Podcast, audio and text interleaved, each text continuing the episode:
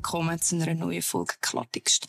Unsere deutschen Nachbarn haben das Problem. Beziehungsweise viele, die sich aber in einem Satz zusammenfassen lassen. Die Politik der Regierung ist meilenweit weg von den Leuten. Das ist spannend und beängstigend zugleich. Immerhin ist Deutschland das bevölkerungsreichste Land in der EU.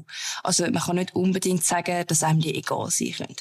Ist recht nicht ihre Politik. Vor ein paar Wochen hat nämlich etwas Schlagzeilen gemacht, dass die AfD, die Partei Alternative für Deutschland, verboten werden soll. Was ist passiert?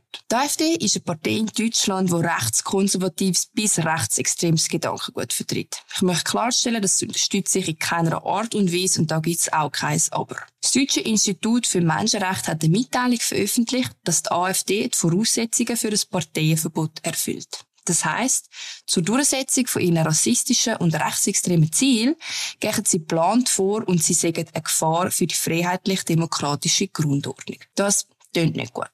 Aber was sagen dann die Zahlen? Die AfD leitet immer stärker zu, vor allem im Osten. Und das nicht nur ziemlich, sondern sehr stark. Gemäss neuesten Ergebnissen erreichen sie aktuell 19 Prozent und sind gleich auf mit der SPD, die, die den Kanzler stellen. Und SIG, das sind 10 Prozent mehr wie letztes Jahr. Zum Vergleich.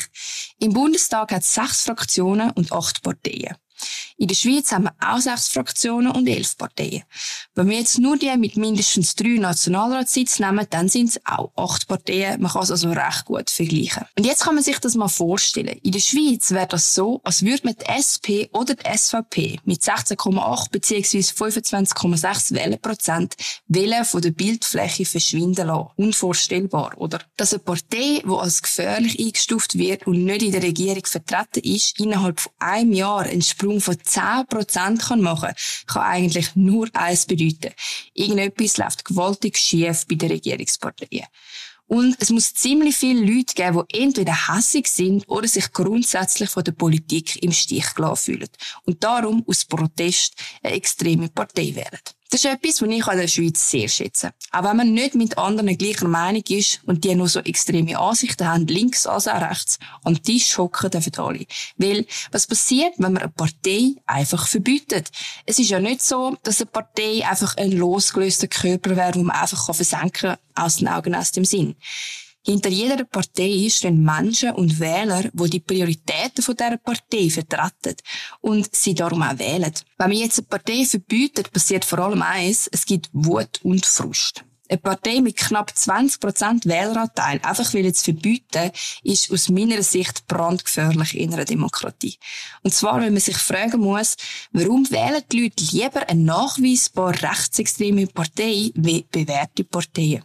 Sind es wirklich alles Rechtsextreme? Oder gibt es einfach nicht eher eine extreme Unzufriedenheit mit der aktuellen Politik? Das soll das Gedankengut von dieser Partei in keiner Weise gut heissen. Es bedeutet nur, dass man sich nicht auf eine emotionale Diskussion einlädt, sondern sich rational fragt, was das da schief läuft.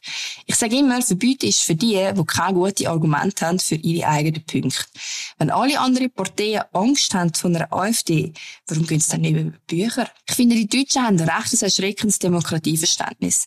Ich kann verstehen, dass sie Brandmarkt sind für ihre Vergangenheit. Ist ja logisch.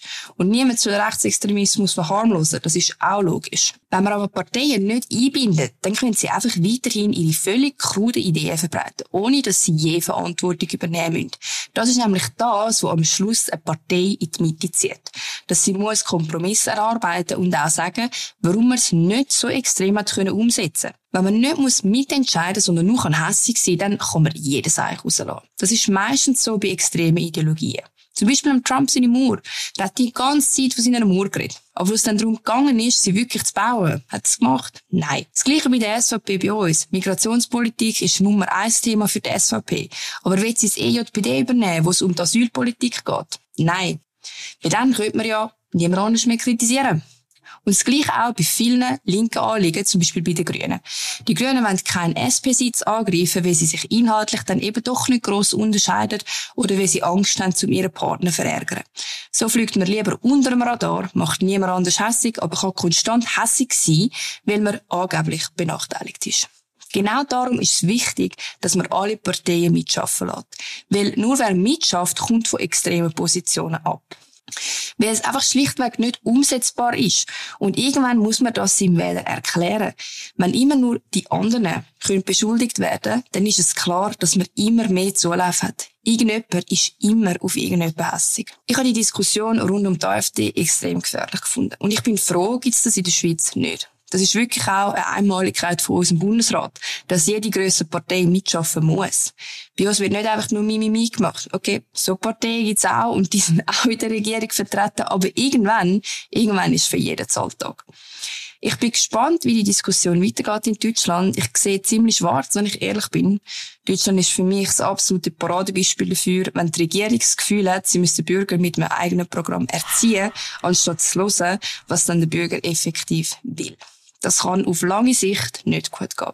Und ich hoffe ehrlich gesagt fest, dass irgendjemand mal den Mut hat, das auch wirklich anzusprechen. In dem Sinne wünsche ich euch noch eine gute Woche und ich freue mich auf die nächste Folge.